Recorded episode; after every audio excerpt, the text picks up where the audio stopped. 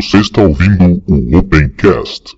O Opencast é um oferecimento da Dataware Infraestrutura DTI. A Dataware é uma empresa especializada em cabeamento estruturado e atende todo o Rio Grande do Sul e Santa Catarina. Dataware, seus dados em boas mãos.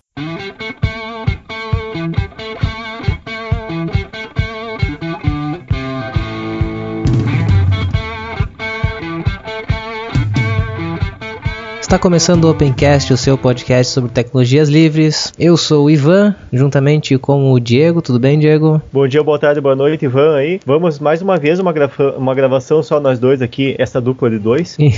pois é, né? Tá se tornando rotineiro isso daí, mas não é por falta de convites, o pessoal tá tendo problema. Tem gente com problema da internet, tem gente é. com problema no microfone. Sim. É, a gente, a, a, gente tentou gravar ontem, deu problema com, o Skype. Tinha, tinha mais uma pessoa que ia participar junto aí. Não conseguimos colocar colocar essa pessoa dentro do Skype ali. Pois é, eu recebi a mensagem de vocês umas 12 ou 16 horas depois, agora não sei, tem que calcular Nossa. ali. Mas eu recebi por acaso do nada, apareceu a mensagem de vocês ali, mas estamos gravando aqui hoje de qualquer maneira aí, pra, pra não ficar pois mais é. uma semana sem podcast, né? Isso aí. Mas lógico é. que a gente vai caprichar no conteúdo também, não é fazer por fazer também, né? Ah, não, tem, tem que ser bom, né, o episódio. Aí eu esse não garanto, episódio, né? esse episódio aí, vamos tentar fazer ele mais ou menos especial de Halloween, né? É, também, né? A gente tentou convidar mais gente dos podcasts aí também, mas alguns não responderam, outros estão doentes, então tem gente do próprio podcast que não respondeu, deve estar tá ganhando dinheiro demais, né, senhora Prígia?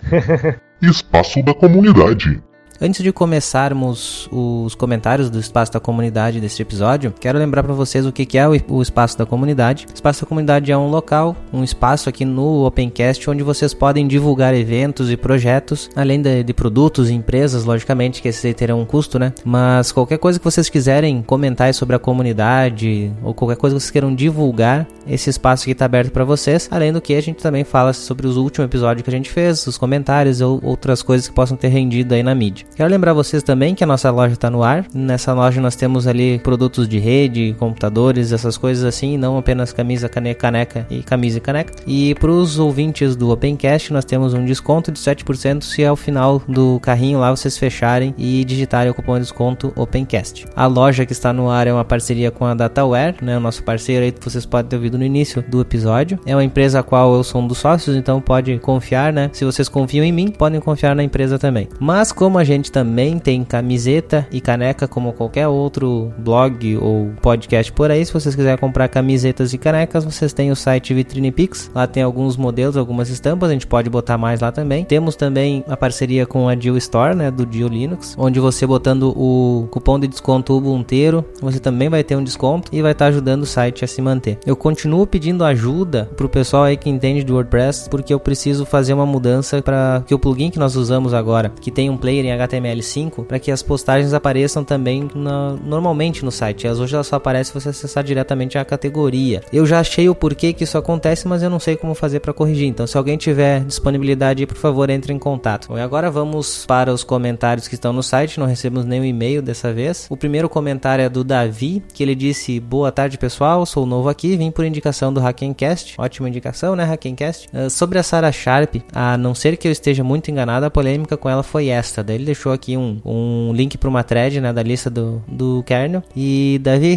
e todo mundo aí que está ouvindo, se vocês querem ver nossas opiniões, nós comentamos uh, sobre essa thread aí no, durante o episódio. Logo no início ali a gente tem esse comentário, então continue ouvindo aí que precisa saber o que a gente pensa disso. O Renato Araújo fez o um comentário em relação ao SteamOS, testei em, em, meu canal. Outras distros como Xubuntu e Sabayon ainda estão iguais ou melhores que o SteamOS em relação ao desempenho, pelo menos no meu hardware. Vamos ver no lançamento se vão realmente otimizar sua distro para games. Obrigado e ótimo Opencast. É, o SteamOS ainda é uma grande incógnita, né? Até porque não tem o hardware específico para ele lançado com pessoas usando, né? Temos que aguardar mesmo para ver se isso aí vai, vai para frente. O Tássio Andrade disse: Olá pessoal, há algum tempo que não comento aqui no Opencast. Porém, desde o episódio anterior tinha anotado algo para falar, porém tinha esquecido de comentar. Aproveitar agora e deixar para falar. Sobre o PV6 que foi citado por não é entregue pelos provedores ainda, em um curso do nick.br que eu participei há dois meses, focado em provedores e instituições que queriam tirar seu sistema autônomo, uma coisa que foi comentada pelos provedores que já possuem blocos de PV6 e tentavam repassar para os clientes, encontravam o principal problema os equipamentos dos clientes. Sabe aqueles roteadores domésticos, domésticos D-Link e TP-Link abaixo dos 150 50 reais? Pois bem, eles com o firmware original não possuem suporte ao IPv6, apenas os equipamentos mais novos que trabalham com redes AC que possuem suporte ao novo protocolo. Agora é esperar que TP-Link, D-Link, Intelbras e outras empresas que vendem equipamentos de rede tomem vergonha na cara e coloquem suporte ou lancem novos firmwares com suporte ao IPv6 para seus equipamentos. Um forte abraço e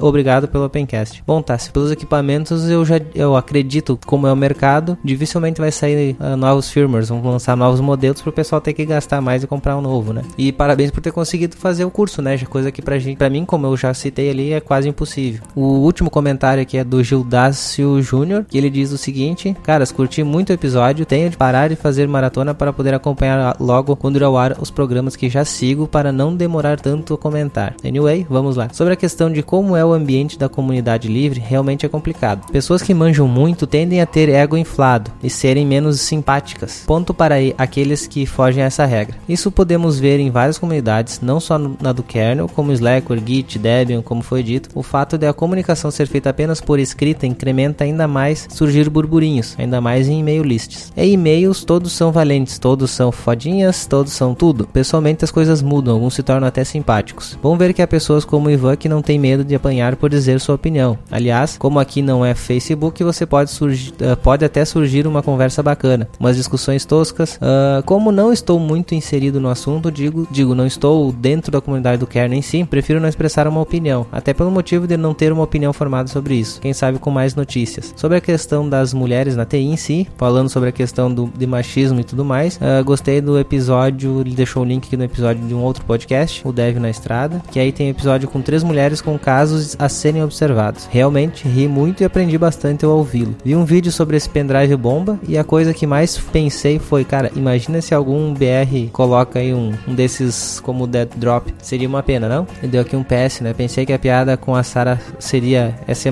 não C Sharp. E será que vou fazer algum comentário aqui sem recomendar um outro podcast? De qualquer forma, bom que fortalece a rede. Bom, se eu mesmo já citei outros podcasts aqui para vocês continuarem o, o, assunto, né? Não só ficar aqui. E quanto mais podcasts vocês recomendarem, melhor, Gildácio. E para de fazer esse, essa maratona aí que você deve ter pegado alguns episódios muito ruins. Fica só nos últimos aí que tá pelo menos a qualidade do áudio tá um pouco melhor do que era antigamente. Mas obrigado também por estar tá fazendo esse, essa maratona. E a minha proposta, né, Gildácio, sempre foi essa. Eu vou falar o que eu pensar. Se tô errado, ótimo, alguém vem me corrige. Se tiver um argumento bom, eu mudo de ideia. Se não tiver um argumento bom, eu continuo com a minha ideia. E os outros participantes também são mais ou menos assim, é. A gente tá aqui para botar o assunto em discussão, ser convencidos do contrário ou não, né? Isso faz parte. Bom, galera, esses foram os comentários. Então, se vocês quiserem participar do espaço da, comu da comunidade, vocês podem mandar e-mails para opencast.tecnologiaaberta.com.br ou deixar o comentário no próprio post ali do, do site, que ele até pode virar uma discussão entre os outros, entre outras pessoas que estão ouvindo. Não esquece aí, se você só está ouvindo pelo seu agregador, vai lá no, no site, dá um page view pra gente. Uh, se você quiser colaborar também com o site, não sabe como, além de você baixar o episódio e visitar o site, nós temos lá um link na parte superior direita, escrito colaborar. Lá tem como você fazer doações para nós, uh, tanto em dinheiro até com conteúdo mesmo. Tem como fazer até a colaboração já mensal,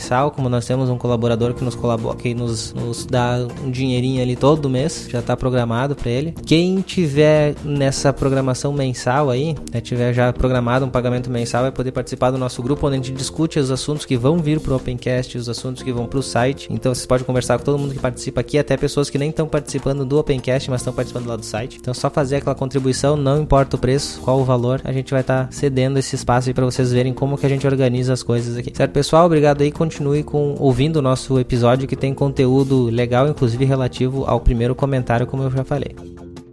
Bom, pessoal, vamos lá, né? Falar mais um pouco de notícias aí que aconteceu. Bastante coisa também aí. Eu não recebi uh, e-mails do pessoal aí sobre aquela polêmica lá ainda. Ninguém se manifestou. Comentaram sobre episódios, sobre episódios anteriores, mas parece que todo mundo ficou em cima do muro e ninguém falou nada, né? Tô esperando ainda que o pessoal se, se manifeste aí, que dê opinião se é a favor ou contra. Nos comentários, é. do, eu acho que no comentário do último episódio teve uma pessoa só que falou teve que... uma só. Isso. E se for aquilo lá, já digo, cara. Aí eu fiquei com mais raiva ainda, se for é. aquilo. Eu cheguei a pegar... Eu não tô lembrando de cabeça quem que comentou, eu tô fazendo injustiça e não dizer quem que foi que comentou, mas enfim, está lá nos comentários, é, todavia, né? Mas enfim, a pessoa ela, ela, ela publicou, largou um link que é o, basicamente a, a lista de, de, de, de e-mails lá, os e-mails, né? Uhum. Eu é não uma sei thread se, específica até. é a thread, né? É, Eu não sei se isso aí já é naturalmente aberto para qualquer pessoa ver ou se é interno deles, né? Foi o Davi que falou. Davi. É, mas essa, essa é a thread ela é aberta para qualquer pessoa olhar? Sim, eu acho que ele é aberto assim. Ah, interessante. Não, o fato de ser aberto é muito bom, porque é um pouco. Porque me preocupa um pouco essa forma de. de não que.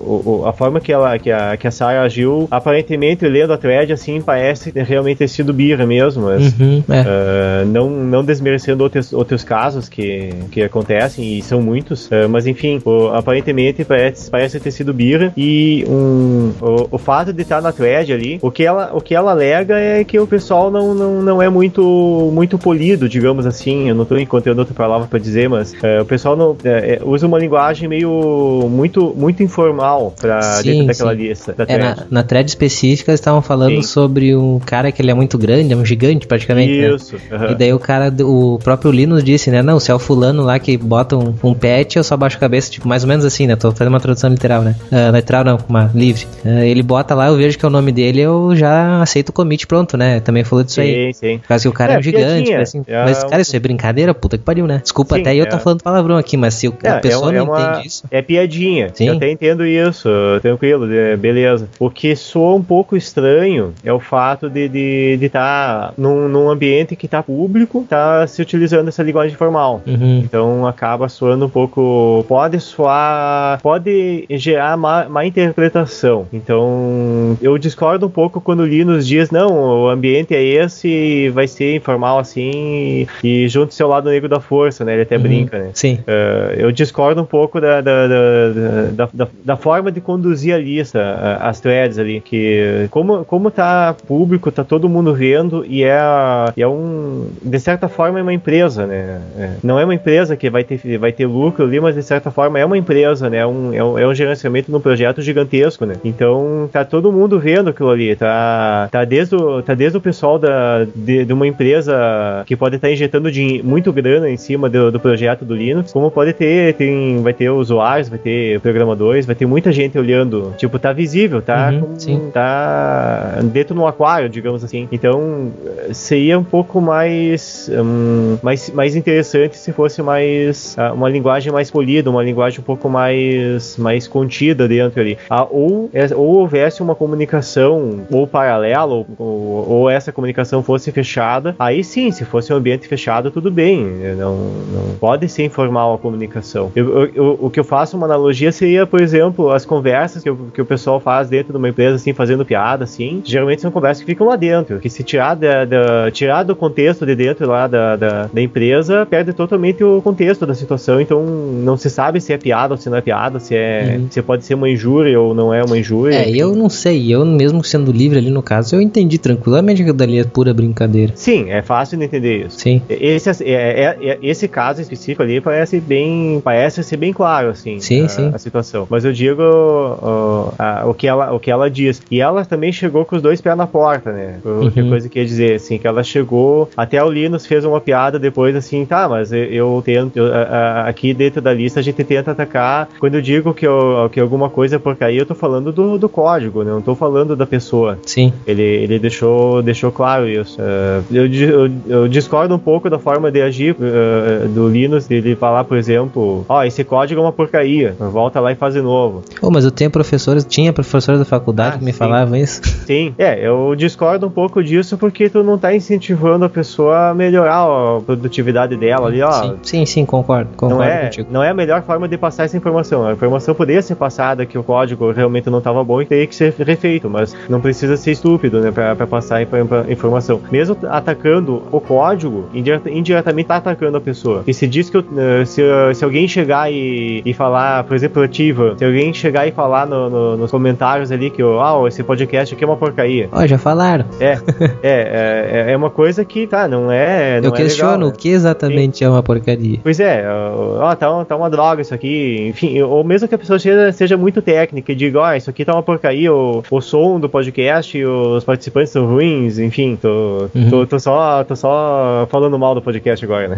Uhum. Mas enfim, uh, enfim, a pessoa fala isso e, e, e, nós, como principalmente você ali, a gente não vai gostar disso, não vai ser produtivo num primeiro, num primeiro momento isso aí. Sim, não, concordo, concordo. Como já aconteceu, inclusive, eu sei como eu reagi. Primeiro eu perguntei pra pessoa, seja mais específico. Falar Sim. que é uma bosta, falar é uma porcaria, pra mim não diz nada. Ela me diz o que, que é uma porcaria, o que que tá ruim. Sim, que tem forma de falar que, que a coisa não tá legal, que, que, que tem que melhorar, sem ser, sem, sem, sem utilizar palavrão, sem, sem, sem agredir a pessoa, mesmo que seja indiretamente, porque é uma agressão indireta, é, aquilo ali. É, pelo menos eu entendo como isso, que a pessoa vai ficar puta quando vai ver isso aí, porque às vezes a pessoa tava ali com tanto esforço de desenvolvendo aquele código, e a pessoa recebe, ah, esse código tá uma porcaria. É, e quem já escreveu vai, pro a pessoa vai se morder, né? Vai, Sim, quem já escreveu pro kernel sabe que qualquer esforço ali dentro, o cara não, a não ser uns, um que outro iluminado ali, mas para entender o código e fazer algum código ali que funcione, mesmo que seja tosco mesmo, o cara tem que se esforçar bastante. Daí chega o cara, se esforça lá, faz o máximo que dá, e chama o código de porcaria e é complicado. Pois é, aí o Linux, ele, no, no caso específico daquela thread, eu posso estar falando o maior besteira do mundo porque eu, eu só acompanhei aquele ponto específico da thread. Eu não, uhum. eu não sei o que, que aconteceu antes e depois. Se, uh, que ele teve um momento que ele. Quer dizer, não foi daquela thread específica, mas foi um exemplo que a Sarah, que ela Sarah colocou o link dizendo que o. Eu não lembro pra qual, pra qual programador que foi, assim, ah, o Linux falou: esse código tá uma droga, vai lá e faz de novo. Basicamente uhum. isso. Enfim, uh, eu não sei se o código realmente tava uma droga, se o cara não. Se o cara não, não se ligou que tinha. que ele tava quebrando o, o espaço do usuário ali, ou não, enfim, ou se tava sendo proposital isso aí. Enfim, eu não, tô. Eu não, eu não sei dessa informação, se tava realmente, se era ou não realmente válida a, a questão, mas o fato de estar tá, de tá criticando isso, às vezes a pessoa tava fazendo com tanto empenho ali, a pessoa não simplesmente não pegou, não percebeu, devido à bagunça que é o, o, o código, não percebeu que tava quebrando o espaço do usuário em determinado ponto. Uhum. Então, é. tá aí tá sendo injusto com a pessoa, né? Se foi uma situação dessa. É, acho que vamos, vamos fechar por aqui isso aqui e vamos chamar o pessoal para discussão de novo, né? Mais uma vez, deem suas opiniões, faça ali como o Davi falou, que mostrou um, um, uma thread ali do, do da lista, né, do kernel, Sim. como que é, mas deem a opinião de vocês também, o que, que vocês acharam sobre isso, né? Aí, também agradecer ali o Davi agora, né, isso eu também vou agradecer antes, eu já devo ter agradecido antes, né, um Back to the Future aqui, então eu já devo ter agradecido lá no espaço da comunidade, que o Davi chegou aqui pela indicação lá do Hackencast, que é um, um podcast aí do meio que parceiro da gente, né, a gente sempre tá se indicando, o pessoal aí vai voltar também a participar aqui, né? Ah, sim. Eles estão fazendo uma série sobre sistemas embarcados, né? Ah, bem, acho bem que terminaram. Terminaram agora? Eles fizeram dois episódios. Não sei se foram só esses dois. Eu acho que sim. Acho bem, que agora eles encerraram. Tem conteúdo para muito mais, mas eles acho que encerraram nesse segundo. Ah, tá. Bom, vamos, vamos pro nosso episódio dessa. Para este episódio. Não vai dizer nem da ah, quinzena nem da semana, mas vamos, vamos para esse episódio agora. Vamos come começar a comentar um pouco das notícias aí que a gente tem. Ah, vamos sim. começar com a principal aqui sobre o, o computador que não tem segredos. Pois é, pra, já que começamos falando diretamente, a gente falou ali do, do, do Hackencast, aí a gente falou de hardware, de sistemas embarcados, vamos continuar falando em hardware e vamos falar de um, de um notebook. Acho que dá pra chamar de notebook, né? É, pelo que eu vi aqui, é um notebook. É, é um, é um computador. Laptop, com um laptop. inglês no laptop. É. Enfim, é um computadorzinho pequeno, mais ou menos um formato de notebook, apesar que eu não vi o teclado. Uh, mas enfim. Deixa eu ver se não tem. Acho que tem teclado sim. Eu não cheguei a ver a foto dele com o teclado, mas enfim. Vamos uh, achar porque a notícia é gigante. É, ah, é bem grande. Mas enfim, é um computadorzinho assim, uma tela mais ou menos do tamanho do notebook. E ele tem, ele é um pouquinho mais espesso e tem todas as placas lá dentro. O diferencial dessa máquina é que, uh, a princípio, é todo o hardware ele é livre, ou pelo menos não exatamente o hardware livre. O processador ele é um ARM, um ARM, um ARM Cortex A9, uh, rodando 1.2 GHz. É o processador é um... que roda em celular, isso aí, não é? Sim, é um processador de celular. Isso, um processador de tablet de celular, uh, rodando 30, que ele é de 32 bits. Ele tem e tem 4 GB de RAM embutido no, no, no SOC dele, né? Uhum. Pelo que entendi, tá embutido no SOC. Uh, ele é o, a tela dele é uma tela 1080p, nada, nada de muito especial assim. Aqui, Mas deixa, eu, deixa eu te falar aqui do teclado que eu já achei aqui no texto. Ó. Os usuários podem adicionar um, um teclado da sua escolha, mas ah. eles não incluem um. Ah, tá. Ok. É bem interessante o formato da, da, da, do chassi dele, né? Mas ele parece mais uma espécie de, de desktop, assim, que, que vai ser colocado num pedestal, alguma coisa assim, e vai ser acoplado, acoplado um teclado do lado. Uhum. Ele tá mais pra uma coisa assim. Tá meio, meio estranho, assim, o formato dele, o, como produto, assim, mas é bem interessante. Apesar que ele tem bateria. Eu tô vendo uhum. aqui uma bateria interna aí, então... Isso, é, tem, tem no texto ali também pessoas que falam que já tem relatos de pessoas que fizeram alterações para botar um, um, não é um pack, mas para botar baterias a mais e companhia, Sim. mudar o, o layout é, dele. Essa é a ideia dele, né? A ideia é uhum. é que até a caixa, a carcaça dele, ela é grandinha, assim, para permitir que a pessoa faça ajuste, mude a placa de lugar. Uhum. Só que, claro, você vai mudar a placa de lugar, vai ter que mudar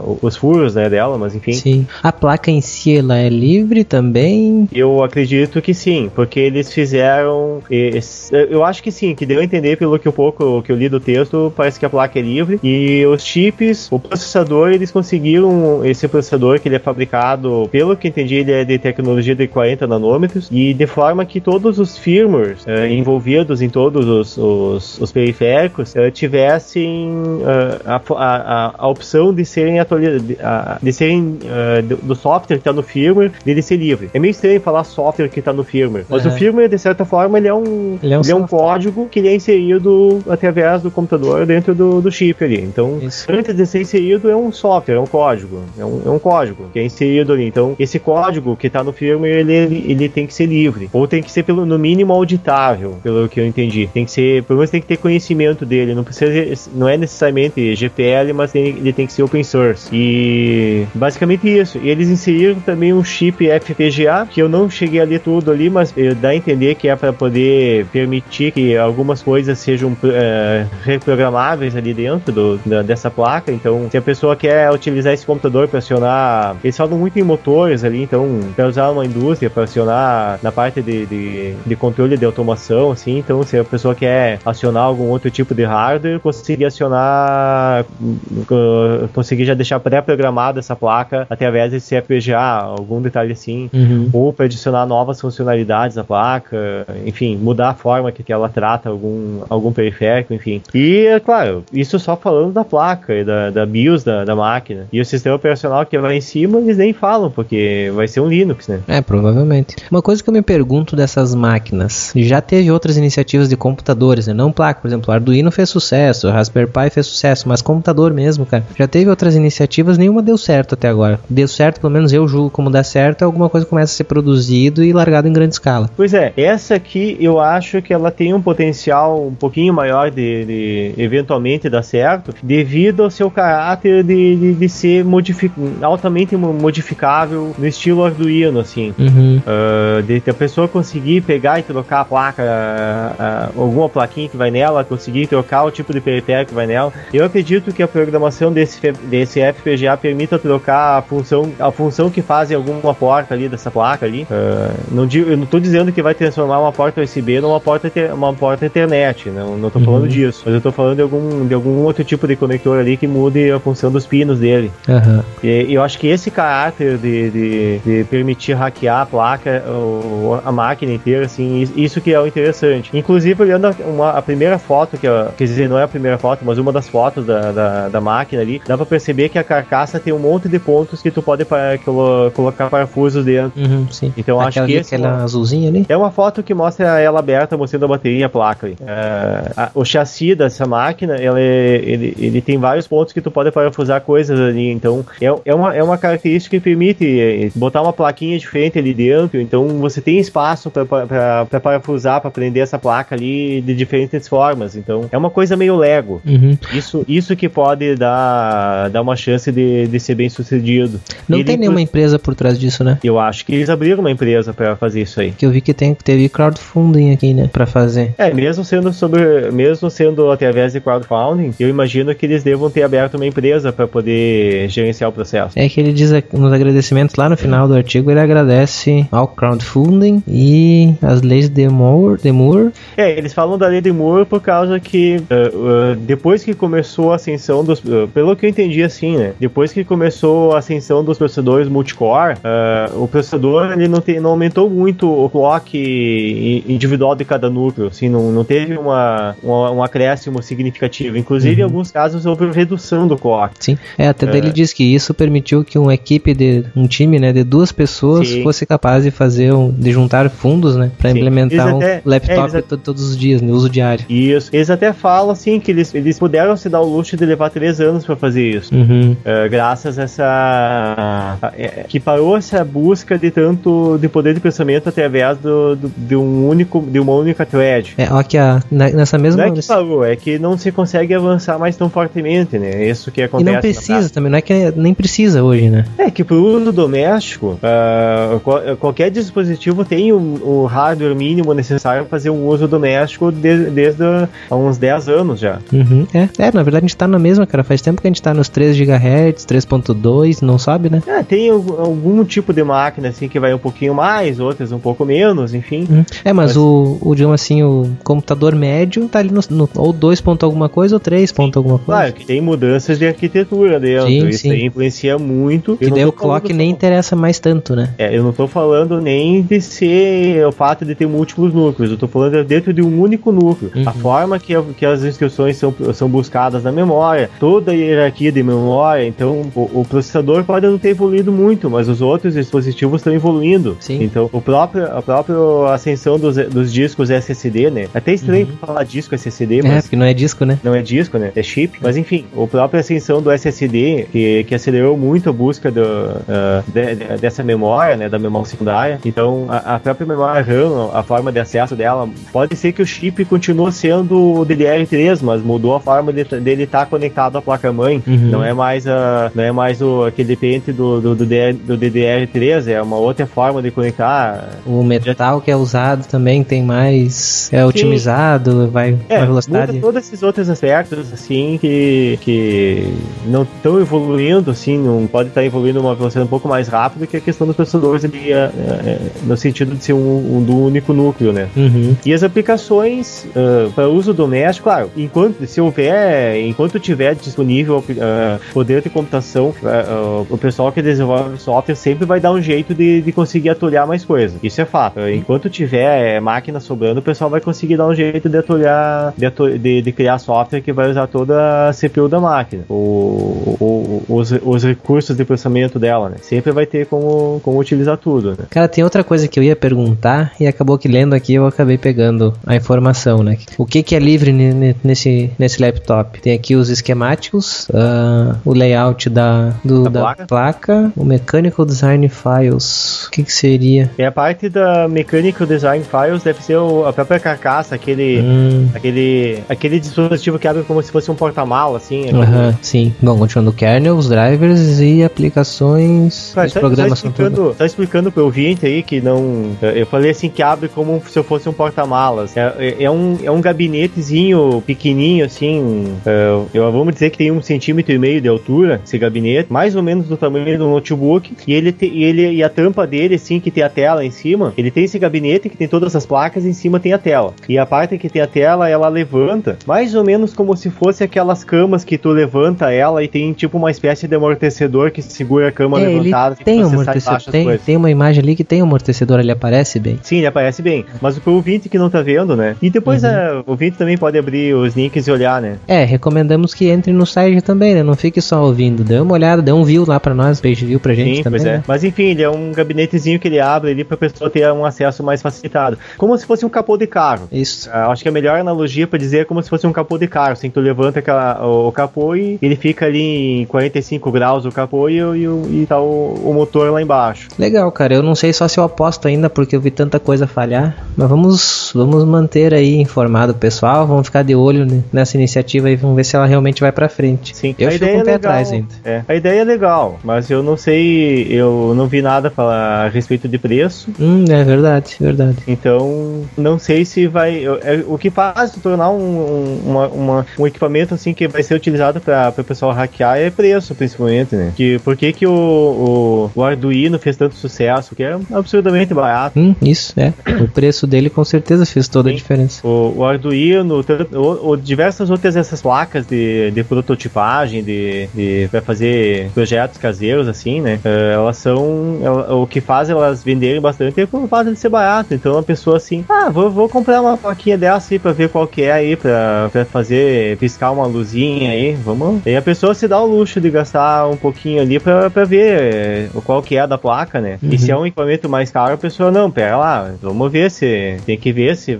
se isso aqui vai ter, se vai ter futuro ou não, ou se o que eu vou utilizar vai valer a pena mesmo, porque é um investimento maior. Vamos aguardar e ver o que, aqui, que acontece. Ó, eles falam que uh, 2 mil dólares cada unidade. Na campanha Nossa. de crowdfunding. Nossa senhora. E eles e e cerca de 500 pessoas compraram esse, essas, essas unidades né, iniciais, né? Mas é um preço bem salgado Uhum. Pois mesmo. é, imagina fora da campanha quanto vai ser. Pois é, é bem caro. Isso aí é um, é um mau indício. Eu compro uma Steam Machine antes de comprar isso aí. Pois é. É, a, a- questão, sim, tá, eu entendo o aspecto, ah, é uma máquina livre, tu tem todos os esquemáticos dela, mas, mas vale a pena gastar toda essa grana aí pra ter, pra ter uma máquina que tem um, que tem um armezinho ali, se a pessoa poderia comprar uma, uma- um outro tipo de placa. Que, ah, Com esse dinheiro tu não faz um puta de um, de um, de uma, de um cluster de Raspberry com muito mais potência? Pois é, É, o, o próprio Raspberry ele tem um poder de processamento bem, bastante semelhante. Pois é,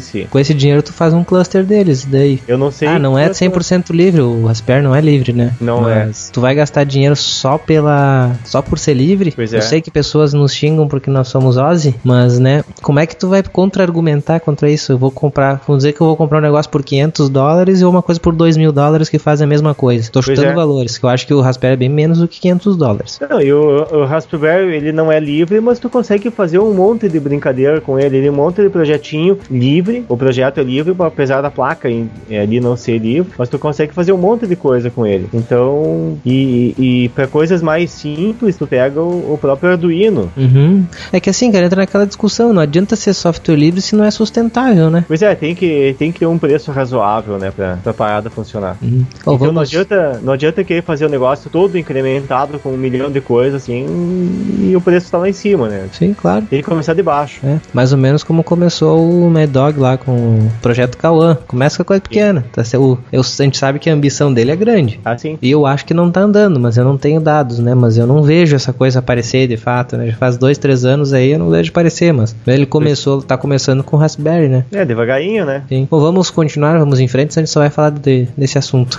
E vamos para a próxima notícia então. Vamos falar um pouco sobre o programa Ardor, que está sendo aí processado pelo pessoal por, por botar música para baixar, né, para download aí, sem pagar, sem pagar direitos autorais, né? Pois essa é. notícia aqui, como ela não era nem para estar entrando aqui, né? Eu tinha quase tirado essa notícia da, da nossa pauta, mas eu mantive ela depois de pensar um pouquinho, porque ela leva a gente a pensar um pouco sobre programas ah, gratuitos e programas free, na verdade, né? Com as, com as músicas a gente, a gente não, mas tem muita gente que costuma acreditar que a música se tá ali facilitado para te baixar porque ela é de graça e ela pode ser, só porque ela tá ali de graça tu pode baixar, né? Bom, mas Pois é. vamos à própria notícia aí. Fala aí um pouco, Diego, sobre essa notícia. Então, é é um serviço, esse Owls ali, um, aparentemente é um serviço que ele pega, ele, ele utiliza várias APIs, cerca de 120 APIs, que ele vai coletando áudios de outros serviços de streaming, ou de, enfim, serviços de streaming de forma geral, torrent, enfim. Pega, por YouTube exemplo, até músicas pega, né? que estão no YouTube, no, YouTube, no, no Vimeo, é, SoundCloud. no SoundCloud, enfim, ele pega várias ah, ah, faixas que estão nesses outros e entrega através de, do protocolo BitTorrent para o celular. O problema é que isso não está legalizado, tanto que é um uso não é, não é- nem, nem, nem sendo a questão do, do uso do direito autoral, o simples fato de eles estarem quebrando as regras de API, por exemplo, do YouTube. O Isso, YouTube não permite que um aplicativo terceiro eh, entre lá e, e, e colete o, o conteúdo dele, porque precisa passar a publicidade dele, né? Uhum, isso. Enfim, mas é bem interessante o- esse aspecto técnico do serviço. ele é- o, o aspecto técnico até que é interessante. Ele consegue fazer a dis- distribuição através do BitTorrent. O BitTorrent eu considero um, é um protocolo fantástico porque ele descentraliza a distribuição. Isso é muito é, é muito bom isso aí porque quanto mais mais gente estiver baixando, mais rápido fica. É contraditório, mas funciona. E o só que tem o, o aspecto ruim do BitTorrent que ele é utilizado para muito utilizado para fazer pirataria, né? Devido às suas características de criptografia e o próprio fato de ser descentralizado, né? Uhum. Mas enfim, é um serviço aí que É, e eh, também- apenas Agora tá com apenas bastante três lag. pequenas gravadoras, ixi, apenas pequenas três, eh, três grandes gravadoras aí, né, que entraram com, uma, com um processo judicial contra o, a, a empresa desse serviço, ao, apenas a Universal, a Sony e a Warner, né. É, nada. Só, só coisa nicha, pequena. né? Coisa pequena. É. Ele, é, ele é mais ou menos como o, o, o balde de pipoca da música, né? Que não É. pode falar o nome do, do balde de pipoca. Deixa eu ver o que, que tem mais dela, que acho que era isso mesmo que tinha dela. é isso. Assim, eles estão correndo assim uma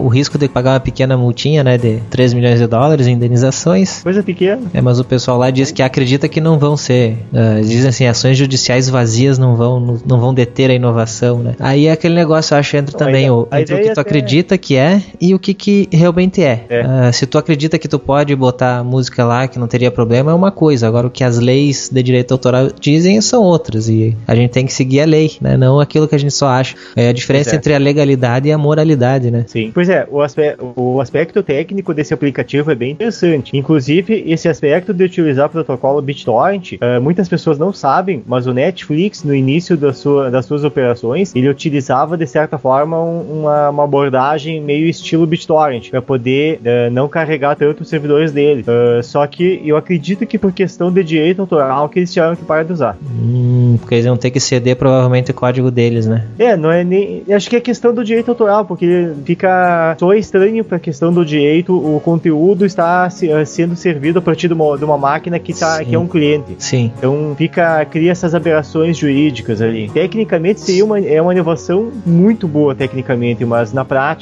tem, tem esse, esse empecilho jurídico que impede de utilizar de uma forma mais ampla. Sim, que de certa forma a pessoa estaria baixando o conteúdo pra máquina dela, né? Exato, tá baixando E- pra máquina da pessoa. Aí tu não tá Mesmo que simplesmente tenha- fazendo o streaming, tu tá baixando. É, mesmo que esteja criptografado. Uhum. Só que não vale. Bom, interessante É, pra é chamar uma situação atenção. é, é, é uma situação mais ou menos análoga ao que acontecia até um tempo atrás com, com o pessoal que quer sinal de TV a cabo. Acontece também, mas de uma forma um pouco diferente. Mas antigamente o pessoal ficava pensando, o pessoal que pirateia TV a cabo, principalmente via satélite, o pessoal diz- eh, alega assim: não, mas o sinal tá caindo na minha casa. Eu, eu, só tô que, eu só tô pegando esse sinal e dando um jeito de decodificar ele. Só que não é bem assim, né? É, o tu pegar o sinal que tá aberto, tu pode. O que tu não pode é fazer exatamente o de decriptografar, né? Pois é, Porque quebrar não? o sinal não dá, né? É, na nossa lei, no Brasil, no, caso, né? ah, pegar o sinal que tá em radiofrequência não é crime. Agora, se ele tá protegido, que tá criptografado e tu decriptografa ele de maneira ilegal, sem ter o direito a fazer isso, aí Pois tu é. transformou em crime. Pois é. Bom, vamos pra próxima notícia? Vamos lá. Essa notícia, essa próxima notícia aqui, eu acho que o Ivan é a pessoa certa para poder comentar sobre ela, né? Pois é. Que a Caixa Econ- Econômica Federal eh, di- está distribuindo um aplicativo próprio para Ubuntu, e Debian e Linux Mint, ou seja, derivados do Debian. Eu acho que tem pra RPM também. ao home banking. Eu acho que tem a versão RPM É, também eu dele, não é só não. Deb. Não? Eu acho que não tem versão RPM, é só versão um pacote, é só um.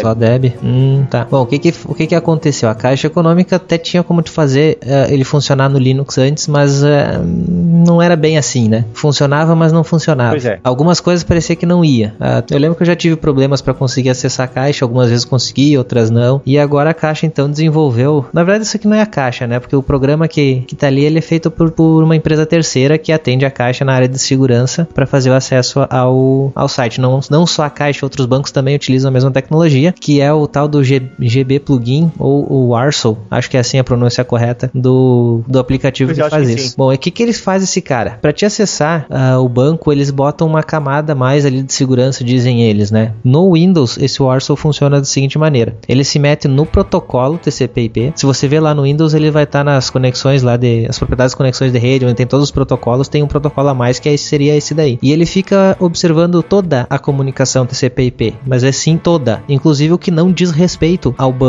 a caixa. Não é só o, o que está trafegando no HTTP ah, em direção à caixa e nenhum conteúdo que fosse relacionado à caixa. Tudo que passa pela tua conexão de rede, esse maldito pega e ele analisa o, o- a informação. Não é simplesmente entra ali e, e sai. Não, ele analisa essa informação para saber se não é ah, não tá mandando informação para algum lugar. Isso é o que eles falam, né? Que é só isso que ele faz. Ah, em um tempo remoto, eu não sei se continua sendo feito isso. Esse aplicativo, além de coletar, analisar, ele mandava informação para um site de terceiro, que tu não fazia a mínima ideia de quem seja. Para alguém ia aquela informação, analisava e voltava para ti. Eu tive vários problemas com esse aplicativo na- no Windows, inclusive, né? Principalmente no Windows, né? Porque não tinha naquela época para Linux. É, que a, a nossa aplicação acabava travando ah, a aplicação interna, né? Porque o programa ficava analisando a rede, utilizava a rede, ele ficava lá trocentos dias analisando para liberar uma conexão de rede. Um, proce- um procedimento, por exemplo, que demorava lá um segundo, acabava demorando dois minutos para te ver o, o grau de, de, de, de análise que ele fazia. Naquela época Nossa. a gente viu que era porque na verdade ele estava tentando comunicar com o servidor terceiro para mandar a informação que ele estava lendo aqui dentro. Como nós tínhamos a rede bloqueada para isso, isso, ele ficava tentando, tentando, tentando até dar um timeout, ou vários timeouts, né? Ou seja, eu duvido Nossa. que essa versão para Linux não faça a mesma coisa. Eu não fui atrás ainda, tá? Eu não procurei código, até porque não tem código, mas eu não procurei um TCP dump, alguma coisa assim. Não botei um Wireshark ainda para ver o que ele faz, porque eu não cheguei a instalar e pretendo não instalar, inclusive. Mas se ele faz isso, cara, eu digo que a caixa antes não funcionava e agora ela, a caixa te espiona. Ou seja, saiu do ruim pro pior, né? Pois é. E eu fiquei extremamente preocupado quando eu vi. Quando eu vi a notícia, ah, não, Caixa Econômica Federal compatibiliza o Internet Bank com o Ubuntu, Debian e companhia. Ô, legal, eu achei. Aí quando eu entrei na notícia e vi que era o Arsenal, cara, aí eu falei, que merda é essa? Foram as três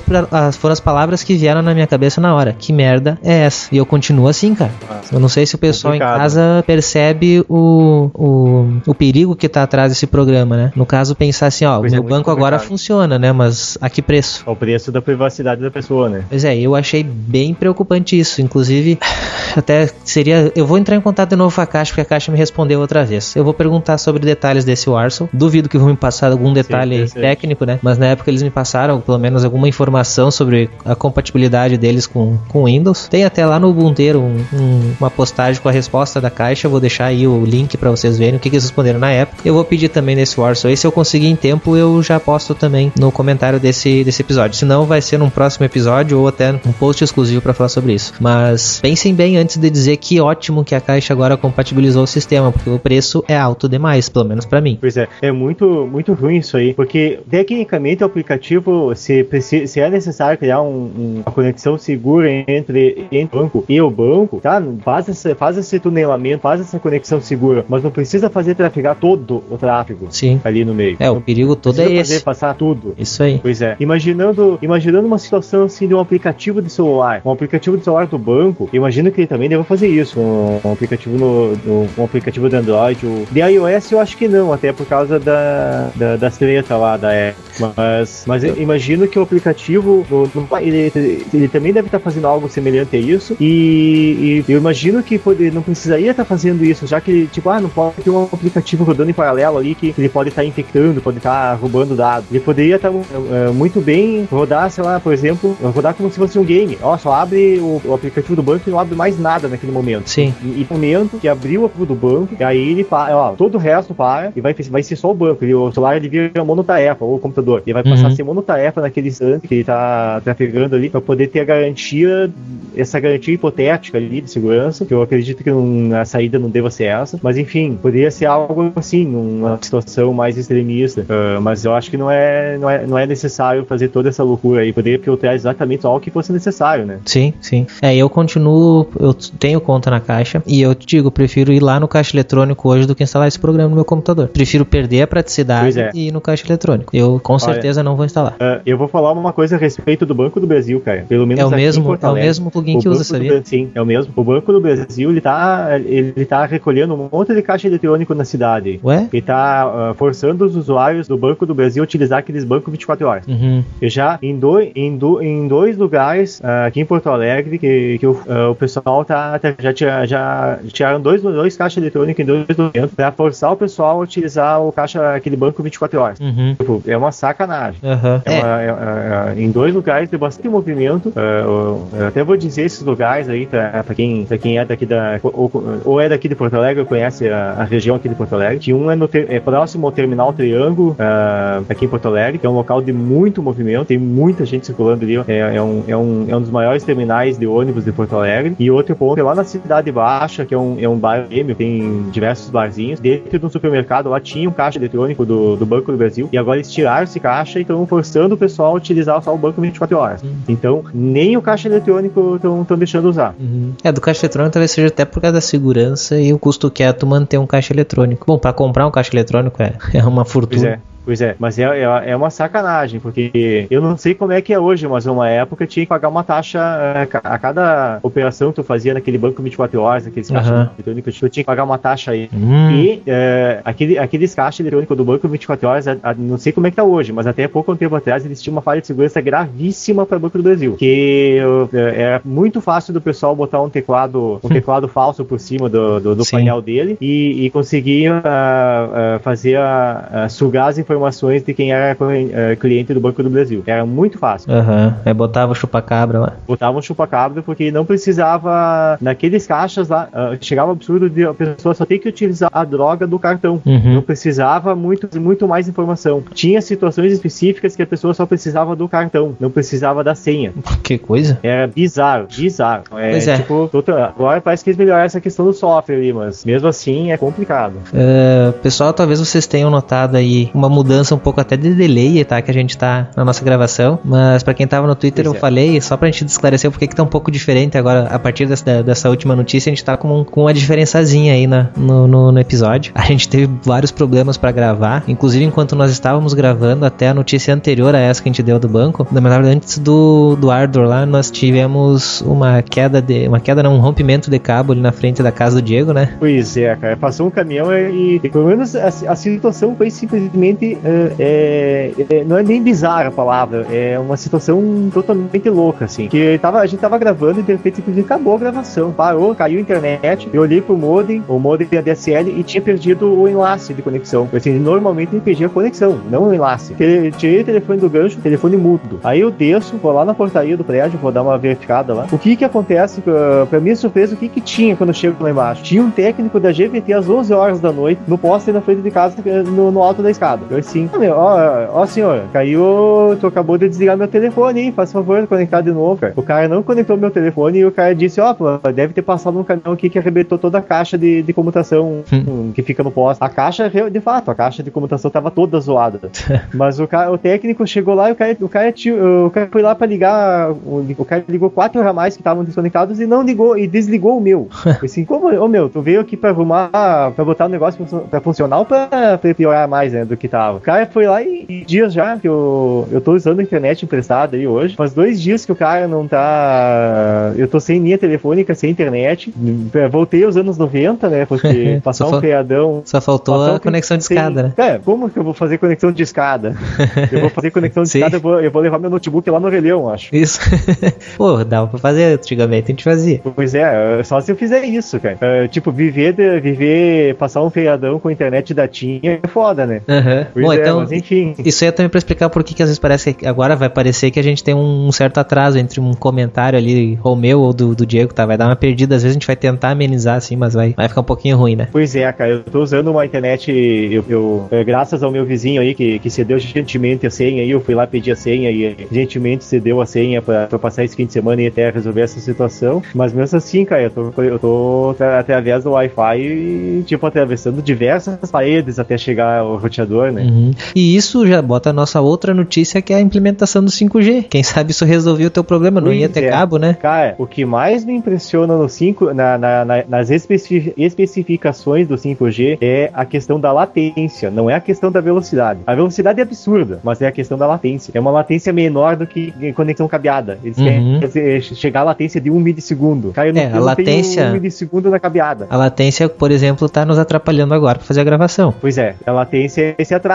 né? Que eu falo, aí daqui três segundos o Ivan tá escutando e respondendo. Isso, Parece é que a gente tá no link de satélite. Isso, que é diferente a latência e velocidade. Às vezes tu pode ter uma internet lá de 30 mega, mas se a latência for ruim, não adiantou nada, né? Principalmente pra, pra, é. pra esse tipo de coisa que a gente tá fazendo, que são conferências que precisam de uma resposta rápida, né? Sim, pois é, é uma situação é, típicas que precisam de baixa latência, é, é, conferências, né? Seja um Skype, como a gente tá fazendo agora, ou uma conferência de áudio, né? Que a gente tá fazendo, seja uma conferência de vídeo, seja um jogo online, que para jogar online a pessoa também precisa de baixíssima Sim, latência, também. fazer uma conexão remota de, de, de computador, de, até mesmo um SSH, a pessoa vai fazer uma conexão remota, a pessoa precisa que, que, que a, a informação vá e volte, né? Não é a pessoa, a pessoa não tá assistindo um streaming de vídeo, a pessoa não tá assistindo Netflix ou um YouTube ou qualquer outro serviço de vídeo, a pessoa bota carregar o vídeo sob demanda, né? Não, não tem tanta urgência, né? Uhum. levar dois segundos o vídeo para o pacote sair do servidor e chegar até a tua casa, não tem problema. A questão é que tenha velocidade para um caso de vídeo, mas para um, um caso de uma conferência é necessário um, um mínimo de velocidade, mas principalmente latência. É. Bom, e a previsão da, da implantação é, dos testes do, do 5G é no Brasil essa para ser em, em 2016? Testes, testes no Brasil, é, aqui em 2016 no Brasil, testes eles vão acontecer intermediados através da Universidade Federal do Ceará, a UFC. Não confundir com, com os lá. Eu não tinha nem feito essa E ligação. as operações, e as, e as operações, a, a ideia é que comece a entrar em operação aqui no Brasil lá por 2020. A questão assim, a pessoa pode até se perguntar, a gente a questão da latência é, um, é uma ótima, ótima justificativa para entrar o, o 5G em, em operação, né? Mas a, outras justificativas seriam porque a, a, a rede 4G, uh, eles dizem aqui na matéria que em pouco tempo a rede 4G já vai estar saturada. Uhum. A questão mas de, o- em- a questão do 3G nem começou a funcionar ainda direito. Eu tô, eu tô falando de 3G mesmo, porque 3G tu- eu vou em vários lugares aqui que eu Sim. tenho conexão Edge ainda. É, O 3G, teoricamente, ele teria velocidade mais do que suficiente para 90% no- ou até mais, 95% da, da, das utili- da- do uso da internet que uma pessoa faria. Ah, digo, a nível de um usuário, né? Não para botar numa casa inteira através de um roteador. Mas para uma pessoa isoladamente, o, tecnicamente ele teria velocidades de, de- Acho que o 3D, o 3G clássico, ele é na casa dos 7 mega por segundo. É, o E, 3G Sem mais- falar do 3G. O 3G mais é passa de 20 mega por segundo. Então tem velocidade, tem banda uh,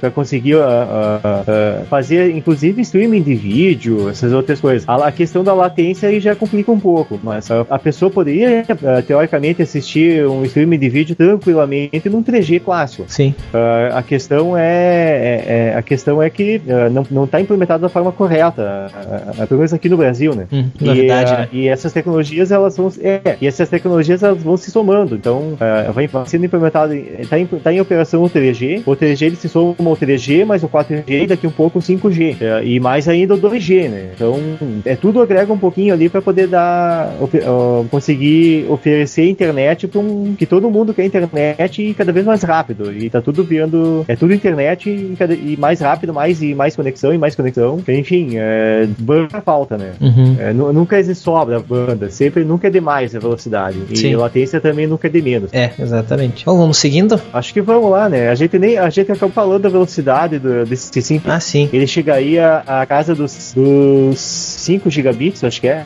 É 5 gigabits ah, pelos testes da Ericsson e pelos testes da Nokia chega a 10 gigabits por segundo. Então é, é velocidade pra caramba. Uhum. Mas a questão é. Não é nem a velocidade. O, o, o- interessante dessa tecnologia é nem a velocidade, é a latência. Isso é o grande destaque, né? Pois é, é o destaque mesmo. Mas enfim. Pois é, vamos ver até 2020. Bom, até, lá, quem sabe o 4G consiga entrar, o 3G se, se solidifique, o 4G começa a entrar de verdade. Pois é, é, o 3G tem muitas cidades no Brasil que nem tem 3G ainda. né? E É, 4G é só pouquíssimas cidades. Eu comprei o celular novo e nem me preocupei com 4G, porque eu sabia que ia demorar pra ter, então concentrei no, no que funcionava pra mim. E que Pois é. tinha um preço Mas acessível. né? dependendo. É, pois é, o- aqui, pelo menos aqui em Porto Alegre tem o 4G. Na maior parte da cidade fala do 4G. É, nas capitais tu Mas tem, o- até porque era a regra da Copa, né? Que tivesse, mesmo assim não teve em todos, eu acho. Mas não, é, não são todas as capitais, são só algumas, né? As capitais que tinham jogos. Esse, isso, cara, é só um pedacinho do Brasil, as capitais que tem o, 4 o tal do 4G, né? Claro que depois da Copa ainda a cidade foi incorporando também, mas muito poucas. É, eu consegui ver 4G em Santa Maria também.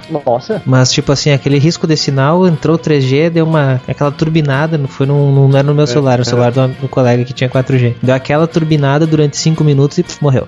Ah, é, pois é, mas ah, o- a questão até do 3G, né? Que hoje uma conexão móvel, tu conseguir us- usufruir ela de uma forma minimamente eh, decente, tem que ter um 3G, né? Sim. E é- a gente não fala nem num 3G, nossa, 2, 3 mega por segundo, não. Se tiver conexão de, de 500 kbps, já tá, o pessoal já tá feliz. É. Que é o, o tipo básico para poder conseguir carregar uma imagem no WhatsApp, que seja. né? Uhum. conseguir abrir um- uma rede social, um, um site, uma coisa básica ali, né? De, tipo, o, o suficiente para fazer um streaming, dependendo da situação. Uhum. Mas enfim, isso aí, essa- já que estamos falando de streaming, né? Isso aí emenda por uma polêmica aí, envolvendo uma tecnologia muito famosa de streaming de vídeo, né? Tem o, o YouTubes. Pois é, o que, que o YouTube tá aprontando aí com, com a relação ao seu serviço de streaming? O YouTube Red.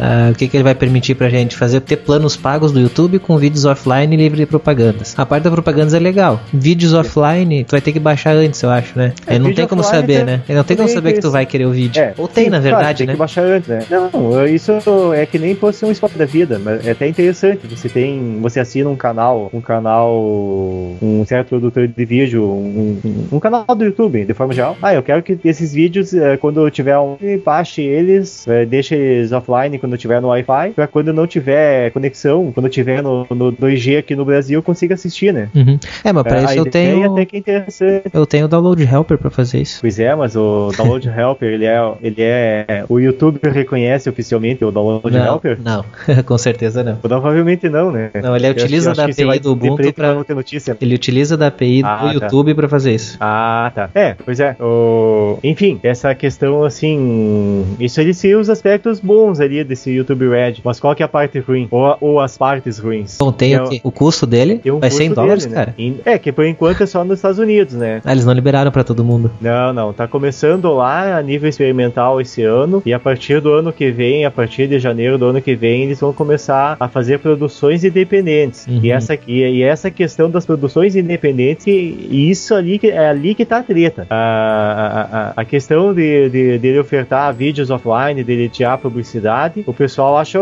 acho que eu imagino que a maioria dos, da- das, das pessoas acha ok isso aí. Até o preço dele, não, pensando no mercado americano, não parece ser um preço muito fora da realidade. Eu, eu já vi alguns sites eles falarem em cerca de 10 dólares, e outros sites eles falarem em questão de 12 dólares, mas enfim, é um valor mais ou menos essa faixa aí. Não parece ser um valor muito caro para um, um público americano eh, lá nos Estados Unidos, mas a, a questão é por que, que as pessoas vão querer pagar por mais um serviço, né? Eh, aí o YouTube tem essa, também colocou essa ideia, ah, vamos colocar produções nossas, né? Da mesma Uhum. forma que o Netflix tem suas produções próprias, Sim. eh, e outros serviços de vídeo também tem, tem conteúdo próprio, né?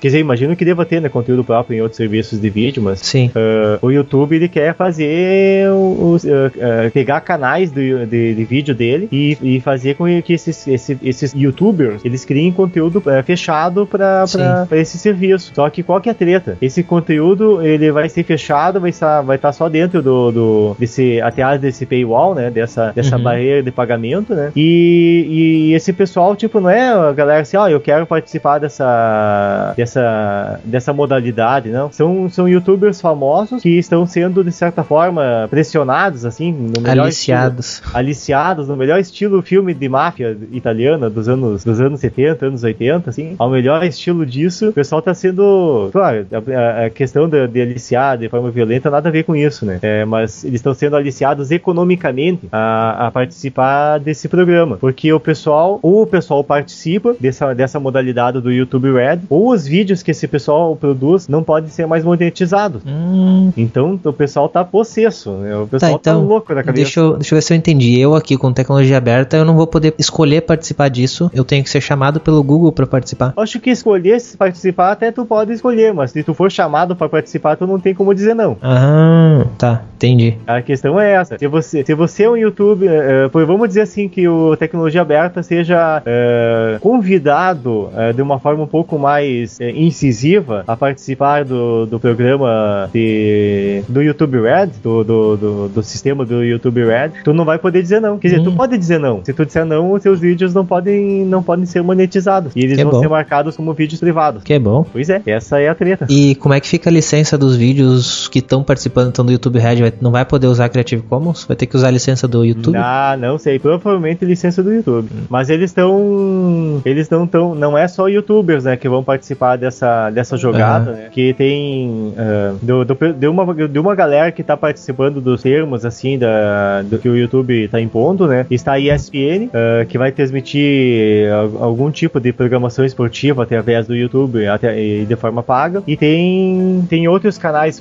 grandes, assim, de redes de televisão que vão participar. Uhum. É, a ideia é colocar. Eu tô tentando achar aqui o, quem são essa, essa, essas redes de TV, né? Mas tem outras além do da ESPN, né? Pra que eles estão pensando em transmitir, inclusive filmes também, né? Ah, ah, e, e também tem outro aspecto. O conteúdo que tá no, no, no Google Play também vai fazer parte desse, dessa, dessa mensalidade. Então, É, tu assina um e ganha os dois. na verdade, os três, né? O Google Play Vídeos e o Hum, Google sim, Play sim. Música, né? Aham, isso. Então a ideia é unificar isso aí. Isso aí é a única coisa assim que tenta tornar esse preço de 10 dólares mais, mais agradável, assim. Tipo, não agradável a questão do valor, mas a, a, a quantidade de conteúdo que se paga, o custo-benefício, né? Tenta tornar o custo-benefício para o usuário final um pouco mais interessante. Só que para quem é para quem é produtor de, de conteúdo, fica complicado, né? Uhum, com certeza. Pois é. Ou seja, se, uh, quem, quem é chamado, quem é chamado para participar não pode dizer não, né? Uhum. Isso aí fica, e fica aquela dúvida. A pessoa é chamada para participar, a pessoa só vai poder produzir pro, pro, pro YouTube fechado ou vai poder produzir pra, de forma aberta também? Uhum, sim. Aí como é que fica, É, eu acho que aí temos, temos que esperar as, as próximas interações desse caso aí pra ver como é que vai funcionar. bem, é. bem preocupante isso mesmo que tu levantou agora. Se fechar e eu não puder fazer conteúdo aberto também. Pois é. E aí que tá a importância de, do, do tecnologia aberta não tá, por exemplo, ou não ser um podcast ofertado único e exclusivamente ou através da tecnologia do YouTube. Não tá lá, tá os arquivos lá no servidor, os arquivos MP3 no caso. Então os arquivos MP3 no servidor que, que, que, que, o Ivan ali tá pagando o servidor e tá, tá ali os arquivos. Independente de se o YouTube deixar de existir daqui a alguns anos, uh, o Google pode, pode explodir o Google no meio ali que o, o podcast continua, né? Uhum. Pelo menos enquanto eu tiver dinheiro para pagar, tá tranquilo. Ah, sim. Enquanto eu tiver dinheiro para pagar o servidor, o, o tecnologia aberta continua, né? Isso aí. Bom, vamos esperar, aguardar aí as próximas interações desse, desse caso para ver o que acontece. Pois é. Vamos ver essa experiência lá nos Estados Unidos, como é que vai e ver como é que você vai vir pro Brasil. Se vier pro Brasil. Mas acredito que sim. Que pois é. Me pareceu Não bem claro a competição com o Netflix, isso aí, né? É, tá muito claro essa competição com o Netflix. Isso aí. Então, isso aí. Falando em preocupações, próxima notícia aqui também deixa preocupado o pessoal aí que tem site, no caso nós, inclusive, pois que é. aconteceu no Acre, né? Pois é, cara. O pessoal, até o, o, o, pessoal que, um dos, um dos autores que escreveu uma matéria aí do, a respeito do, dessa história lá do Acre, né? A pessoa fez bastante, fez bastante referências às, às famosas piadas a respeito do Acre, que o Acre é, é muito longe, que, o, que, o, que a pessoa que faz a previsão do tempo ficava na frente do mapa do Acre e nunca apontava o dedo pro Acre.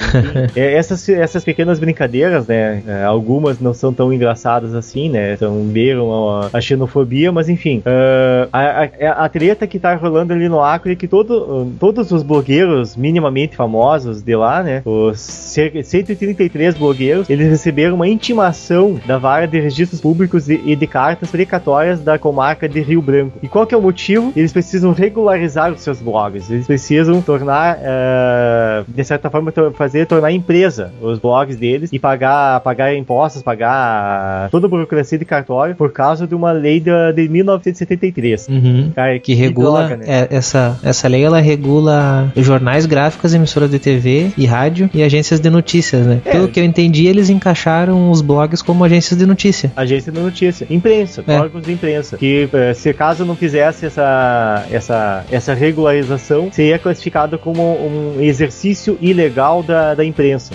Que piada. Cara, que piada, né? Brasil, né? É. Pois é, é basicamente isso, né? Eu, eu imagino que ninguém desses blogueiros deva ter feito deva ter feito essa regularização, né? Porque é, é, é cômico isso aí, né? Sim, eu acho que isso aí chega no STF e cai sem muita discussão até. Ah, tomara, né?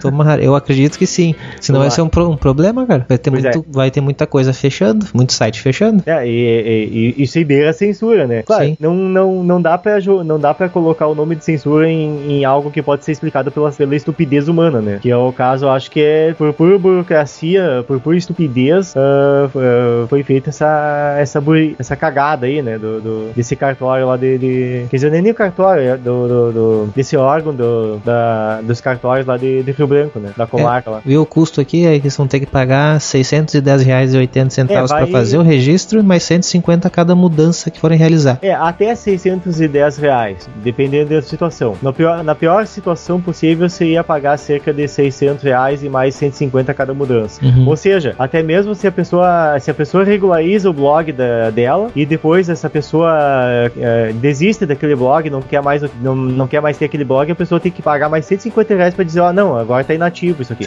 Complicado, né? mesmo, cara. Pois é. Mas, uh, felizmente a, a, imprensa, de forma geral, ela tá, tá, ela tá do lado dos blogueiros. Uhum. A imprensa, o, os órgãos de, de, de, imprensa, de forma geral, assim, os jornais, as TVs estão, estão do lado dos blogueiros como, como também agentes da, da, da imprensa, né? Então eles também se, sentem isso, né? E eles também fazem uso de blogs, então eles também sentiam na, na, na pele essa situação, então eles também estão defendendo que, que essa, esse, esse, esse regramento tá ilegal, né? Uhum. É, seria aqui, ó, 81 mil reais a mais no caixa se todos esses 133 tivessem que pagar 610 reais, né? Pois é. Isso que ficou interessante pros caras lá. É, cara, cartório, é, cara, cartório sabe como fazer dinheiro, né? Aham. Cara, é cartório, é, é bicho ruim. Não. Tu tá vendo aqui nos comentários do BR Linux tem um cara ali ainda bem que é no Acre. Já pensou se fosse no Brasil?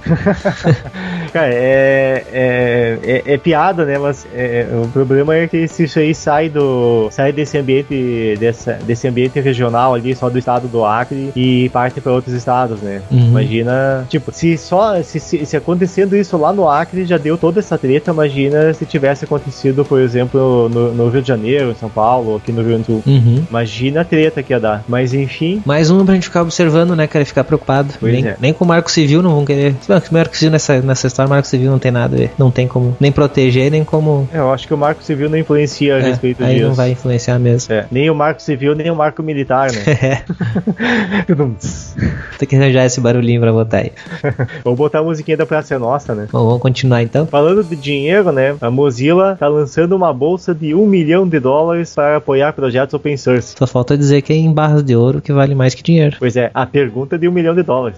pois é, a Mozilla tá lançando lançou um projeto aí para incentivar ah, projetos open source e tá procurando pessoas, né? tá procurando candidatos a participar dessa, dessa bolsa aí, né? Imagino que os critérios não devam ser devem ser bem bem criteriosos, né? Bem rigorosos esses critérios aí para um projeto um projeto bom, né? Uhum. Mas enfim, quem tá. Quem é desenvolvedor aí, tá aí a chance de, de conseguir alavancar uma. alavancar a sua ideia, né? É, só tem é aquele detalhezinho, né? São projetos nos quais a Mozilla se apoia. Sim. Ou seja, não é simplesmente ser um projeto open source bom, tem que ser um projeto que interesse a Mozilla, né? Ou seja, Ah, tem sim. interesse comercial. O que eles estão fazendo aí, Com na verdade, certeza. é sendo um investidor anjo, né? Sim. Se você tem. Se, se alguém tem aí na, na baixo da cartola aí uma ideia mágica para revolucionar o Mozilla Firefox, vai lá e ganha um milhão de dólares para poder botar esse projeto na, na, na- prática. É, pelo que eu entendi, na verdade, não, não vai ser um projeto que vai ganhar um milhão, né? E sim vai ser um milhão de dólares dados a mais de um projeto, pelo que eu entendi. Ah, são vários projetos. É, Isso, eles vão escolher e vão dividir esse dinheiro com esses caras. O,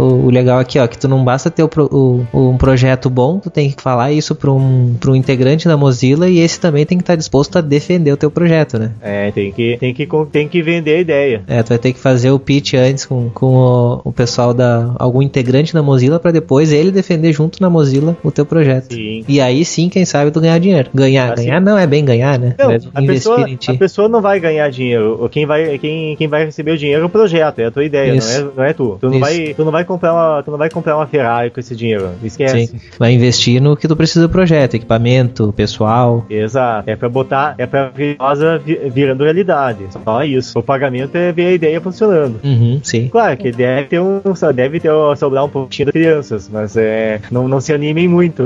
É. Mas a gente não conseguiu ainda aquela, aquela entrevistinha lá, né? Sobre a Mozilla, né? Pois é, Que parece eu que tem essa sujeira lá. entrevista da Mozilla aí, é pois é. É, a, a entrevista que era pra falar sobre os aspectos mais técnicos, assim, do funcionamento da Mozilla, assim, essa babou, né? Uhum. Agora existe a possibilidade real de ter uma entrevista falando dos podres, né? Aham. Vamos ver. Pois Acho é, que sai. o- Acho que sai. É, que o nosso, os nossos contatos dentro da Mozilla não estão mais dentro da Mozilla, então. Pois é. O, o que resta é falar, falar os podres da Mozilla, né? Aham. Mas em breve acho que sai. Acho que sai, acho que rola. E aí, tem, tem, tem, tem pauta pra fazer vários episódios com essa. com, com o pessoal, né? Aham. Mas enfim. Bom, ah, vamos pra próxima então, mais uma aí. Vamos, vamos. Essa aqui é bem ligada também ao software livre, né? Reino Unido adotando o software livre no lugar do Microsoft Office. Muito bom. Eu achei interessante, eu gostei do nome da, da- do grupo que tá apoiando essa, essa mudança, né? Que é o Colabora. Aham. Colabora Produ Productivity. Eu achei engraçado o nome. É, a ideia, eu não gosto muito quando é só essa ideia, tá? A ideia do, da- do Reino Unido, pelo que diz aqui na matéria, é trazer um pouco de economia aos cofres, aos cofres públicos. O bom é que também diz aqui que também trazer mais segurança. Mas se for nessa ordem mesmo, o que eles estão querendo de imediato é economizar dinheiro e não aumentar a qualidade do serviço. Pois é. Isso eu acho, acho- não acho legal, mas acho legal que pelo menos eles estão vendo essa solução, né? Ao contrário do Brasil que tá comprando licença de Office. a torta é direito, né? É, então o Reino Unido, assim como a Itália, né, pretende parar de pagar essas licenças aí pro, pra, pra Microsoft e o suporte também, né, que não é só a licença, eles pagam por suporte, então o suporte vai acabar, acho que continua, né, só que, digamos assim, o que alguns são contra, inclusive se tu falar com a Abs, eles vão falar que não, que o dinheiro vai sair do país, mas se tu vai precisar de suporte, vai ter que ser uma empresa dentro do país que vai ter que dar o suporte, né? E não, não um Sim. indiano que vai dar, por exemplo, aqui no Brasil, um indiano vai dar suporte. Não, vai ter que ser uma equipe daqui. Ou seja, daí sim vai deixar o dinheiro no país e não sair pra fora, né? Um indiano não seria, na, na, na melhor das hipóteses, na pior das hipóteses, no caso, né, seria um português, né? É. não, é que tem os indianos que tentam falar português também. Ah, aí tudo bem. Mas É não bem- é, é bem não é muito sofrível. comum. Não é muito comum falar, falar em português ah, em, ah, fora do Brasil, Uhum. Portugal e, e mais alguns outros países pequenos. É, é que eu falo isso porque eu vi um, um relato de uma, de uma pessoa que entrou com um contato com o suporte, pe- era suporte em português, e um indiano Nossa. começou a falar com ela, com essa pessoa, né? E, bom, Nossa. chegaram à conclusão que era melhor eles tentar falar em inglês, mesmo com o sotaque dos dois, era mais fácil eles se entenderem do que o cara falando em português. Nossa, cara, alguém devia ter gravado essa conversa. Cara, Deve ter sido muito engraçado. Bom, mas aqui vendo mais detalhes, o que eles querem usar não é simplesmente o LibreOffice, né? Eles querem usar o serviço que seria o Cloud Suite, que seria uma versão do LibreOffice integrada com aplicações em nuvem. Esse, esse Cloud Suite seria uma, um- uma plataforma de software, que, de software que ainda seria criada. Hum, que tá. aparentemente não existe hoje uma, essa, essa, essa plataforma. Que seria, na verdade, seria mais ou menos um, o LibreOffice na nuvem. Sim. Uhum. É, existem. Não é, não é, não é novidade a, a ideia de botar o LibreOffice na nuvem. Existem protótipos já ah, de, de, de fazer um funcionamento dele até- através da nuvem. Eles funcionam de uma forma muito semelhante.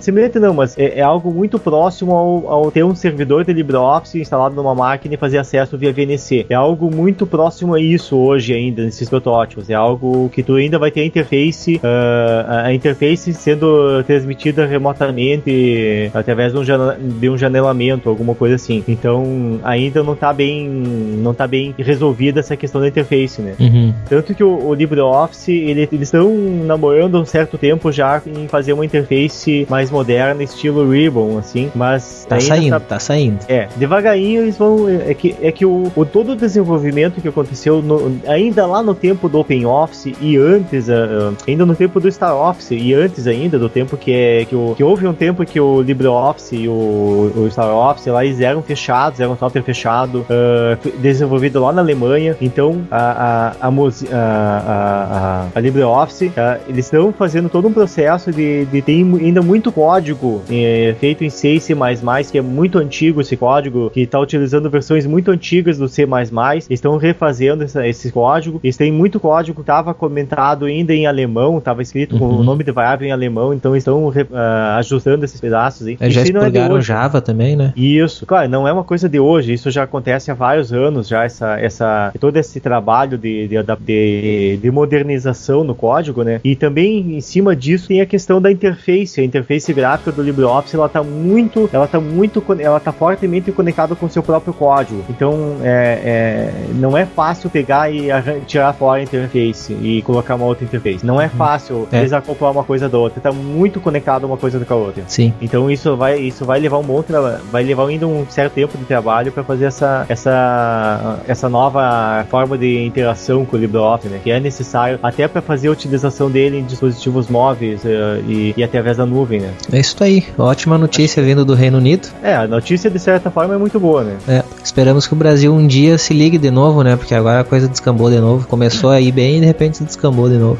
E para terminar o episódio hoje, temos três notícias aí na sequência relacionadas ao Ubuntu. Sim. É, agora não sei nem qual que seria a ordem, deixa eu ver. Não, a Primeiro, É primeira- primeiro aniversário, né? A primeira aniversário, a segunda lan- o lançamento da versão corrente, né, a versão atual, e a terceira a respeito do lançamento da versão seguinte, a versão LTS, né, Uhum. o ano que vem. É, aqui então, o Ubuntu completou 11 anos, né, já de existência. Tô olhando aqui a, as imagens do Ubuntu 4.10 que eu usei, foi o primeiro que eu usei. Eu não usei na data de lançamento e nem foi nos meses ali de lançamento. Eu usei depois, mas foi a primeira versão que eu usei. Depois eu fui subindo versão por versão até chegar hoje aí que tô. Estou usando em um computador a 1510. Não, a 1510 não, a 1504. Não mudei para 1510 ainda. E a 1404 nesse outro computador aqui que eu preciso de estabilidade. Então tem várias mudanças que aconteceram aí no Ubuntu desde então, né? Desde esses 11 anos de existência. Sim. Desde ser só uma, uma tentativa de simplificação ali do, da instalação do, Do Linux. Gnome. Né? É, o Gnome Do sendo melhorado para ficar com mais fácil de mexer. Sim. Até É, chegar hoje nós temos uma interface própria, né? Sim, que por, por sinal, pelo, pelo menos nós consideramos que é uma interface muito boa, né? É, eu é prefiro bastante ela. Eficiente. Ela funciona. Uhum. Então ali, ó, desde 2004, então, com a primeira release em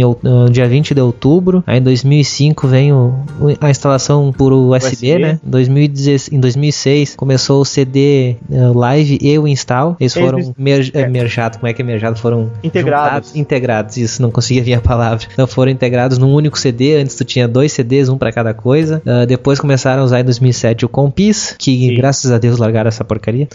Deixava um monte de efeitinho legal na tela, mas o que dava de crash de vídeo não era fácil. Cara, o Compis, quem, quem nunca, na, pelo menos dessa época aí, quem lembra da, do Compis fazia efeito de foguinho, cubo Fecha- é. girando, cheio Fechar a janela, eu fechava com. Eles faziam, fechavam um aviãozinho de papel e saía voando. Sim, sim, cheio de pirula, né? Ainda tem hoje gente tentando usar isso, cara. E aí depois bota pra funcionar e reclama porque dá pau.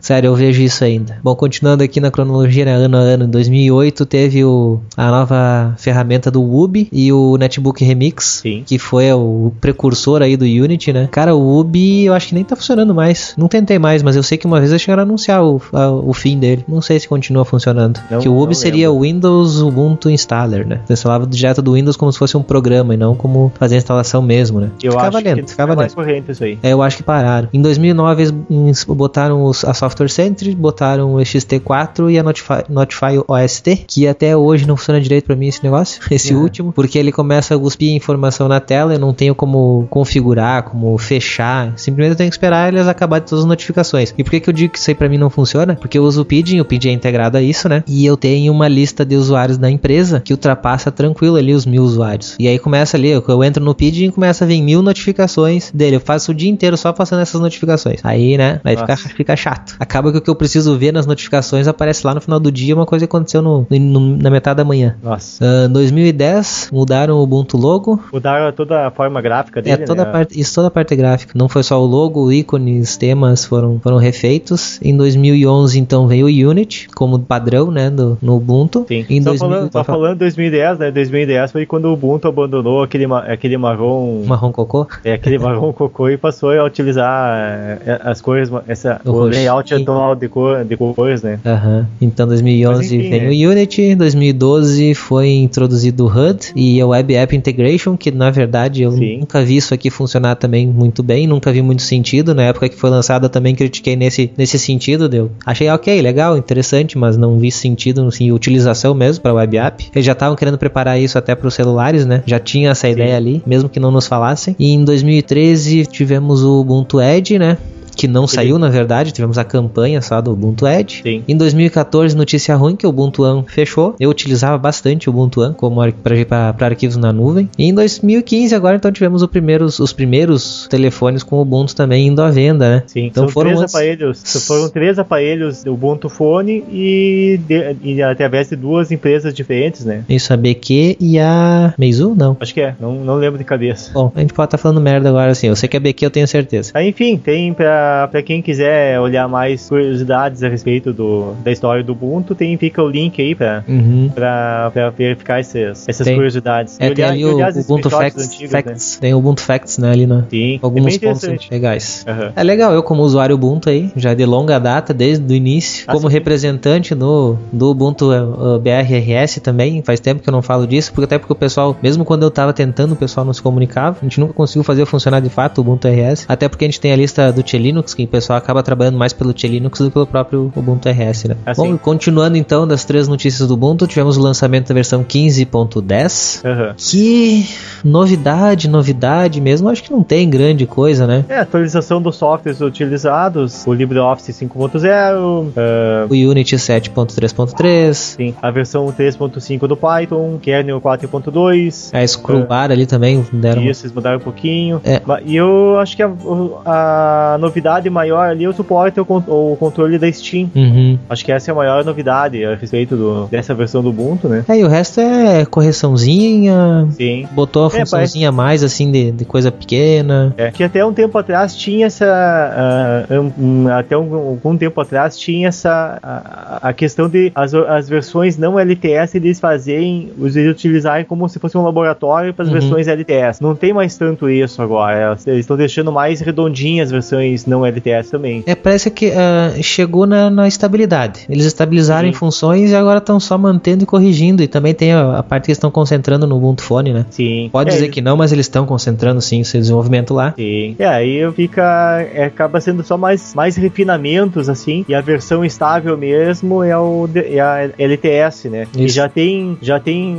nome anunciado, né? Que vai ser o. É a versão X, né? Isso. O nome dele vai ser Xenial ou Zenial, agora não sei, né? Deve ser Zenial Zeros, que, já que o X. É. é, a versão 1604, né? Que Vamos ver sair... o que, que o Google fala de, de, de pronúncia aqui. Pra... Pois é. Vamos ver o que, que ele diz. Zenial Zeros. É o que tem de novidade. É, é o que tem de novidade a princípio, assim. Não tem muita, muita, muita especulação vai ter na versão LTS. A LTS tende a ser uma versão mais estável, né? é, eles geralmente não, não mexem. Não é tanta novidade, é só, é só refinamento. É, mas dizem que uh, o Mir e o Unity 8 estarão presentes. Não sei com padrão, mas tem grandes chances que seja só na, na 1610. Mas há grandes chances do 1604 já vir com a disponibilidade do Mir e do Unity 8, com uma maturidade razoável, né? Pois é, talvez, é, talvez apareça o Unity 8 no 1604. Meio arriscado, né? Porque se, se é, é pra bem... colocar o Unity é, é que 8, assim, cara, é, é complicado e não também, porque. Bom, complicado é, com certeza. Mas é perigoso eles não lançarem, porque aí tu vai ter mais dois anos sem essas novidades. Né? É, sem é. essas novidades também. Pois é. É uma.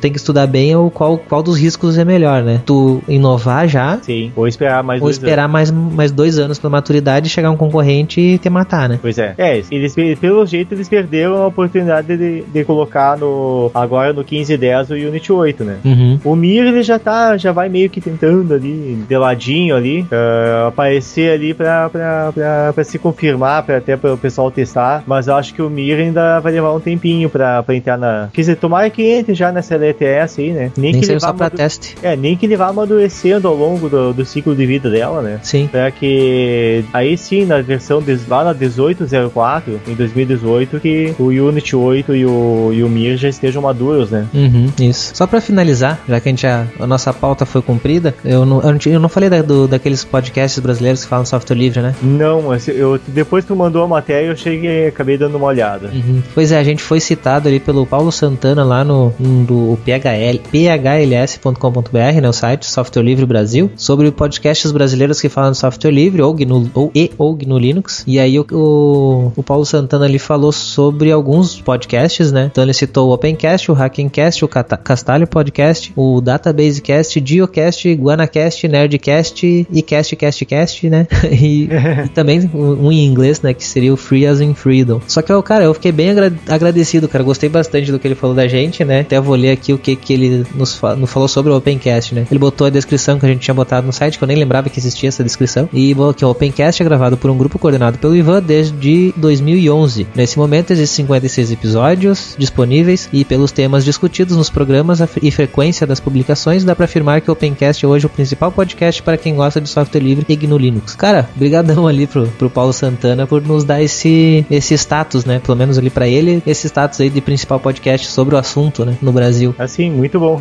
e os outros também, cara. Olha, eu recomendo os outros, tá? Pra quem não conhece o Hackencast, vou deixar o link pro Hackencast, o Castalho, que é, é feito pelo Og também, né? O Hackencast lá pelo Magno, que já participou aqui pra, com a gente também. O Castalho, o Databasecast nunca, nunca entrei em contato com eles, mas já ouvi. O, o Databasecast é mais, de vez em quando eles falam sobre alguns bancos de dados que são open, né? Mas não é a ênfase deles. Não é o foco. É, o Diocast, que ele grava lá de vez em quando, né? O Jonathan lá do Dio Linux. O Guanacast, ele tem alguns episódios relacionados a, a software livre. O Nerdcast tem um, que na verdade Sim. só comenta sobre open source, mas não quer dizer que ele seja sobre open source. Acho que ficou mais é pra, pra indexar, eu acho, esse aqui, né? No ah, Google.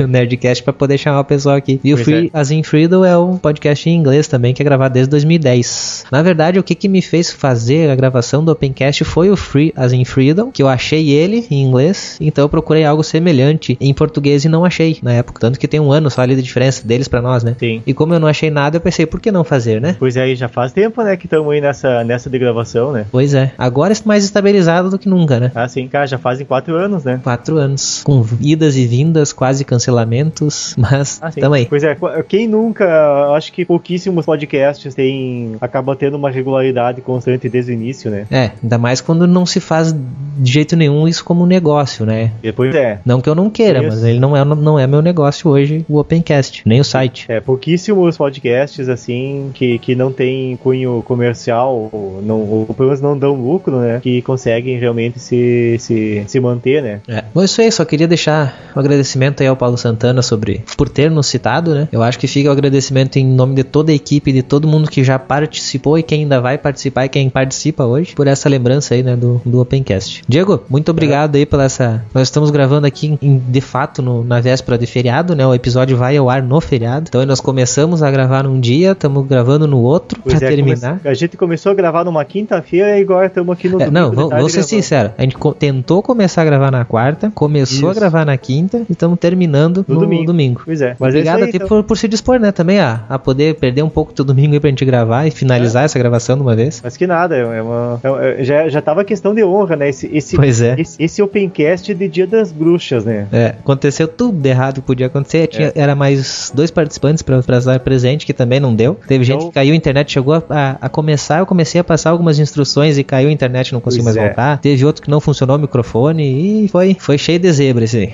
É, esse é o episódio especial de Halloween, né? então tá, Diego. Obrigado aí. por ter participado. Quer dar algum recadinho aí também? É, agradeço a paciência de- do- dos ouvintes aí que estão escutando até esse momento aí e até o próximo, até o próximo episódio. E agradeço o Ivan também aí, né? Isso aí então. Obrigado a todo mundo que ouviu até agora, então, e até o próximo episódio do Opencast.